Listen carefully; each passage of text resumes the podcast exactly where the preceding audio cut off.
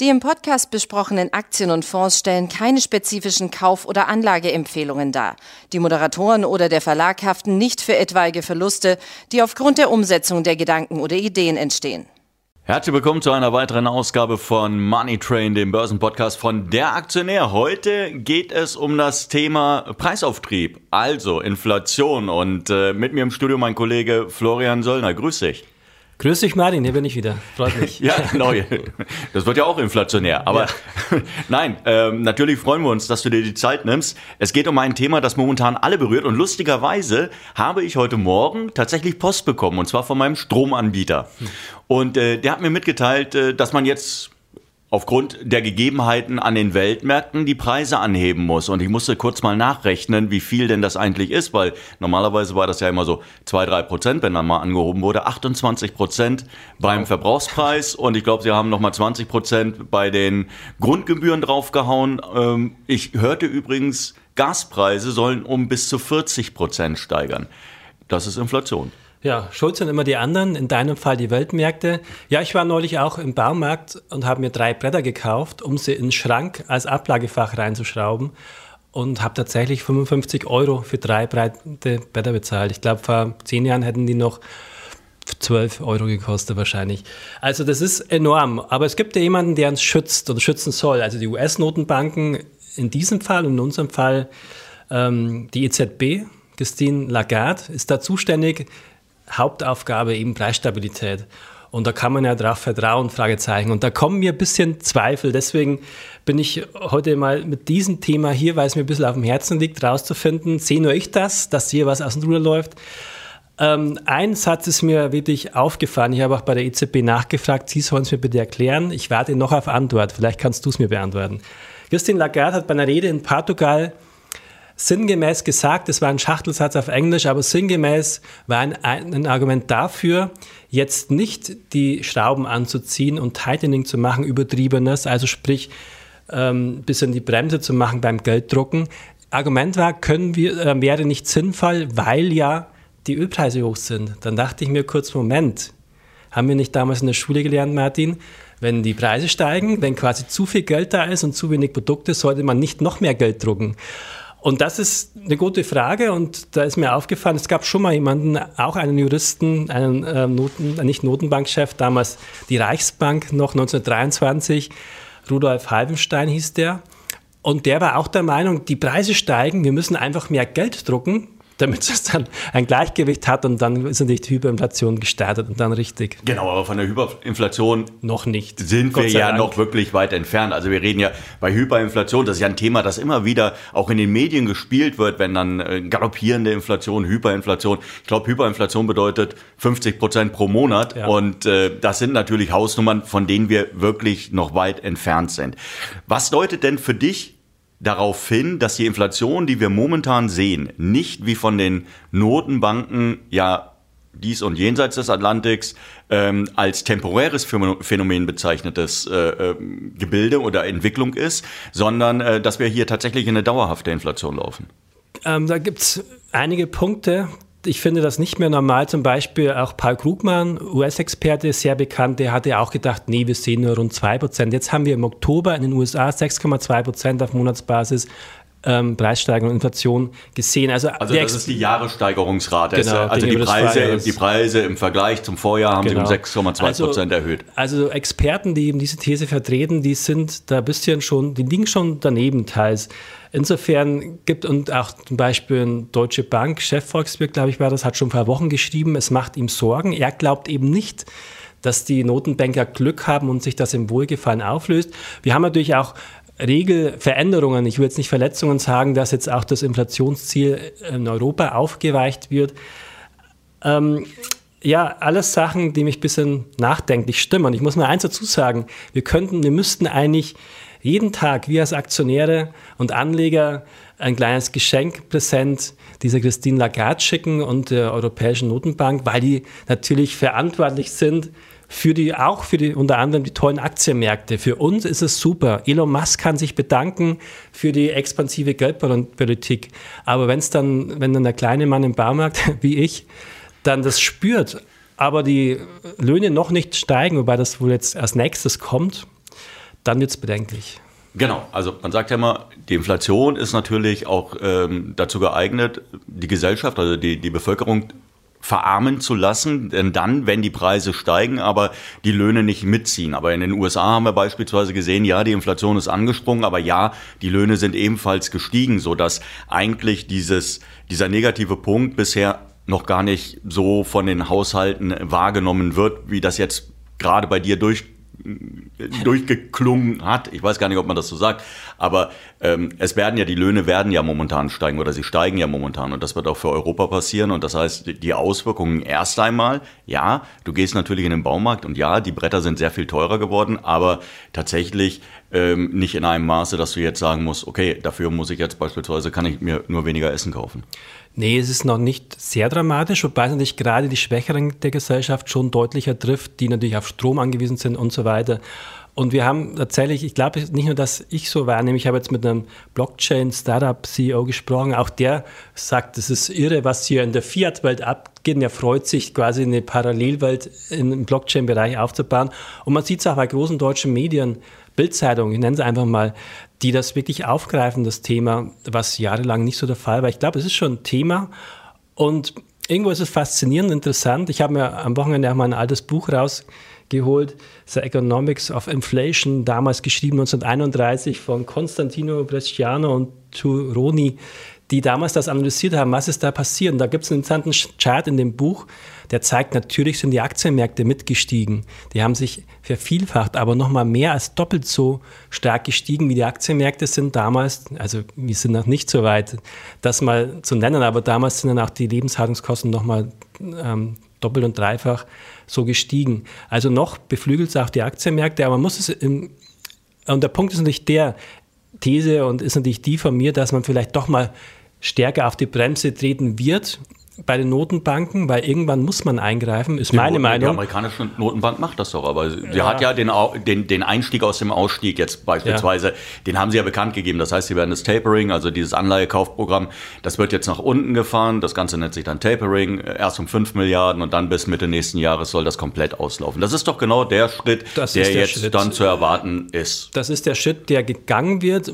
Manche sagen, Kritiker, die es ja gibt, ähm, das ist so ein bisschen wie wenn du ins Feuer einfach weniger Benzin schüttest. Ja, ist jetzt ein bisschen polemisch, aber klar, die Frage ist, wie stark muss man reagieren? Ich befürchte ein bisschen, man wird irgendwann stärker als erwartet reagieren müssen, weil es einfach, man sieht es im Alltag, stärker als gedacht ist. Und ein bisschen Sorgen macht mir tatsächlich diese Auffassung tatsächlich der EZB, diese Argumentation kenne ich gar nicht aus der normalen, es gibt ja diese Quantity Theory of Money, da lernt man es eben anders, dass man sagt, ja, wir müssen mehr drucken, weil die Preise steigen. Also jetzt vereinfacht gesagt. Ja, vielleicht, hat sie, vielleicht war das ja nur so im, im Vorbeigehen gesagt. Ja. Also vielleicht war es ja auch Hoffentlich. sarkastisch gemeint. also da müssen wir halt noch schneller dass das wir, Dass wir in, in, guten Händen sind. Und eine gewisse Inflation ist ja auch gesund und normal. Nur deswegen wird investiert. Ich war jetzt neulich im Fichtelgebirge in einer schicken Pension, da war so zufällig so ein altes Werbeplakat von der gleichen Pension. Da gab es damals für 8 Mark im Jahr 1952 eine Vollpension. Kostet jetzt natürlich mehr als das Zehnfache in Euro. Ja, das ist aber in gewisser Weise normal. Aber wir sind so ein bisschen an einem Punkt, wo es spannend wird. Ich glaube, wir werden alle viel mehr die nächsten Wochen noch über das Thema sprechen. Für, jetzt ist ja auch mal Gold angesprungen. Klar, jetzt, Gold war lange, hat keinen mehr interessiert, aber jetzt gibt es doch wieder ähm, Kaufsignale im Gold. Es geht in Richtung 1900 je, ja. äh, je, je Feinunze. Also es zeigt schon, der Bitcoin, Bitcoin ich, habe, ja. ich habe eine Studie gelesen, dass der Bitcoin mittlerweile tatsächlich äh, eine gewisse Korrelation zur Inflation aufweist. Das heißt also, von einigen Marktteilnehmern scheint er als Inflationsschutz vielleicht nicht wahrgenommen, aber zumindest genutzt zu werden, könnte vielleicht den Kurs auch weiter treiben. In gewisser Weise ja. Da geht das Gelddrucken eben nicht so voran wie so in einem Jahrzehnt äh, mehr als Verdopplung äh, Geldmenge M1 in Europa und auf 20 Jahre war es, glaube ich, mehr als Vervierfachung der Geldmenge. Das kann funktionieren, wenn die Produktivität steigt, aber Peter Schiff bemängelt, ja, wir haben den Leuten in den USA Geld gegeben, ohne dass sie gearbeitet haben, wegen Corona-Hilfen und natürlich dann hast du irgendwann das Ungleichgewicht. Aber jetzt, glaube ich, ist schon der Punkt, wo wir auf Warren Buffett hören sollten, der eben sagt, was machen wir in Inflation, Umfeld? Er sagt, Ja, du musst dann eben drauf gucken, auf starke Marken, Firmen, die gute Produkte haben, das weitergeben können, die im Zweifel nicht zu viel zu personalintensiv sind, weil du sagst ja, die Leute wollen dann irgendwann mehr Gehalt. Also sprich, digitale Geschäftsmodelle sind dann schon weiter gefragt, wenig Rohstoffe oder starke Marken, die das entsprechend weitergeben können. Aber ich bin mal gespannt auf die Antwort der EZB, ob sie mich ernst nehmen mit meiner Frage, ob sie es mir erklären. Dann werde ich es dir die nächsten Wochen gerne erklären, wenn ich es verstanden habe, was da los ist. Aber ich finde es sehr erstaunlich. Ähm, ich habe ja gerade gesagt, also die Post von meinem Stromanbieter, der sagt 28 Prozent, ja, und bei, beim Grundpreis lagen wir auch nochmal ordentlich hin. Ähm, es, sind, es hat ja teilweise sind es politische Gründe, die die Inflation anheizt. Das war ja beispielsweise ähm, mit Nord Stream 2 ähm, bekanntes Problem gewesen, ja, die Verknappung äh, der, der, der äh, Gaslieferungen letztendlich, beziehungsweise man hat einfach nicht so viel geliefert, wie letztendlich der Markt benötigt hätte, um das Ganze auch ein bisschen zu dämpfen, um da die Preissteigerungen zu dämpfen. Aber das sind ja Dinge, die man in den Griff bekommen kann, die man politisch in den Griff bekommen kann. Die Lieferkettenprobleme kann man in den Griff bekommen. Sie werden auch irgendwann wieder sich normalisieren. Das sind doch aber momentan die Treiber für die, für die Preissteigerung. Es sind die Saudis. Hat auf jeden Fall verschärft, ja. Ja, es sind die Saudis, die, die, die letztendlich dafür sorgen, dass der, dass der Ölpreis steigt. Ja, ich, ich glaube schon, dass man hier natürlich argumentieren kann von denjenigen, die ja sagen, ein temporäres Phänomen, dass man argumentieren kann, zumindest ein Teil der Belastungsfaktoren, der wird äh, mittelfristig dann wegfallen. Denke ich auch. Gerade Themen, wie du sagst, Chips können natürlich in Roboterfabriken auch künftig in noch höheren Ausstoß produziert werden. Das wird auch wieder sinken. Aber natürlich gibt es auch schon im Kopf, schon ja seit einigen Jahren, die Angst vor Inflation. Deswegen steigen ja Immobilien nicht nur, weil so viele Menschen drin wohnen, sondern auch, weil Spekulanten sagen, ich glaube, das geht weiter in diesem Tempo mit den Gelddrucken. Ich will mein Geld schützen mit einer Immobilie. Und wenn du mal diesen Gang in, ähm, im Kopf in, in, Gang gesetzt hast, dass die Leute nicht mehr darauf vertrauen, dass wir nur bei 2% Inflation liegen, sondern vielleicht in der 6 oder 7, 8, 9, 10, dann beschleunigt sich auch die Geldumlaufgeschwindigkeit. Irgendwann bekommen die Leute vielleicht bist noch mehr Gedanken daran, ich habe Geld auf der Bank liegen. Ist ja positiv, dass immer mehr Leute schon reagiert haben und reagieren und in Aktien investieren. Gute Idee. Und so schützt man es. Aber das kann sich natürlich nochmal eskalieren. Wie damals in den Lebensmittelmärkten, es war genügend Klopapier da, aber die Leute haben, haben dann einen kleinen Sturm gemacht, einen Run auf die, auf ja, die Lebensmittelmärkte. Ja, aber vielleicht hat das natürlich auch dann mit den Medien zu tun, die ja genau diese Ängste aufgreifen, befeuern, wenn sie sie nicht ohnehin durch ihre Berichterstattung letztendlich auch auslösen. Also wenn, ich habe ja gelernt, wenn man oft genug äh, mit einem bestimmten Thema oder äh, mit einem bestimmten Sachverhalt konfrontiert wird, dann ähm, bildet man sich natürlich auch entsprechend in diese Richtung seine Meinung. Also wenn die Leute oft genug hören, es geht ihnen schlecht, geht es ihnen irgendwann schlecht, weil sie das verinnerlichen. Ähm, wenn du jetzt sagst, die Bildzeitung greift das Thema auf, um jetzt einfach bei der Bild zu bleiben, das machen natürlich andere auch, und sie schreiben immer wieder von Inflationsangst, Inflationsangst, ja, dann ist die ja das, irgendwann das, da, das weil jeder drüber. Ja, man muss natürlich gucken, dass eben keine Panik ausbricht. Und da ist es nicht wichtig, dass man dass die Prognosen der Notenbanken auch erfüllt werden und dass man eben Vertrauen behält. Und das hoffe ich eben, dass so bleibt, weil das sind überraschende Sachen passiert, die, glaube ich, auch einige Experten überrascht haben oder ganz offensichtlich. Also sprich, die, sprich, die, sprich die jüngsten Inflationszahlen aus den USA sind höher als gedacht. Das dachten die meisten nicht. Die, haben, nee, die waren überrascht.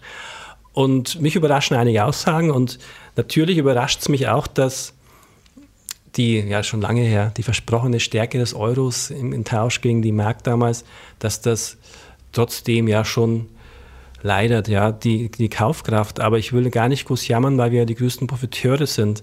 Aber ich glaube eben, das wird ein Punkt werden, die, die Leute spüren es immer mehr.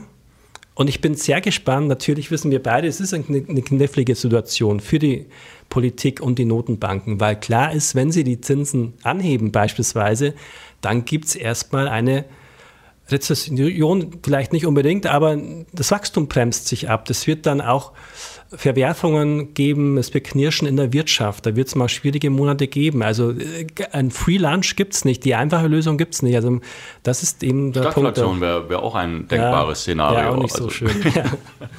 ja, aber äh, gut, wie würdest du jetzt reagieren? Was für Aktien? Du, du hast ja schon gerade gesagt, vielleicht äh, Aktien von Unternehmen, die jetzt, sagen wir mal, mit nicht dauernd ihre Mitarbeiterzahl ähm, erhöhen müssen, damit sie auf der, auf der Kostenseite mit den Löhnen nicht belastet genau. werden. Was denn noch? Also im Prinzip Firmen, die natürlich auch knappe Güter haben. Also im Depot 2030 haben wir das erste Mal seit langem auch sozusagen Rohstofftitel mit eingesetzt, aber natürlich auch Digitalgewinner wie Meta, Platforms beispielsweise Nvidia. Gut, die haben auch Hardware, aber immer mehr Software. Also man muss sich genau angucken, hat man diese Problematik, eben zu viel bezahlen zu müssen. Das sind nicht mal gerade die Mitarbeiter das Problem, sondern einfach Rohstoffe. Man muss am richtigen Ende sein. Und ich würde da immer bei Warren Buffett bleiben die Marke entscheidet sehr viel, das Vertrauen in die Marke und. Das heißt Coke.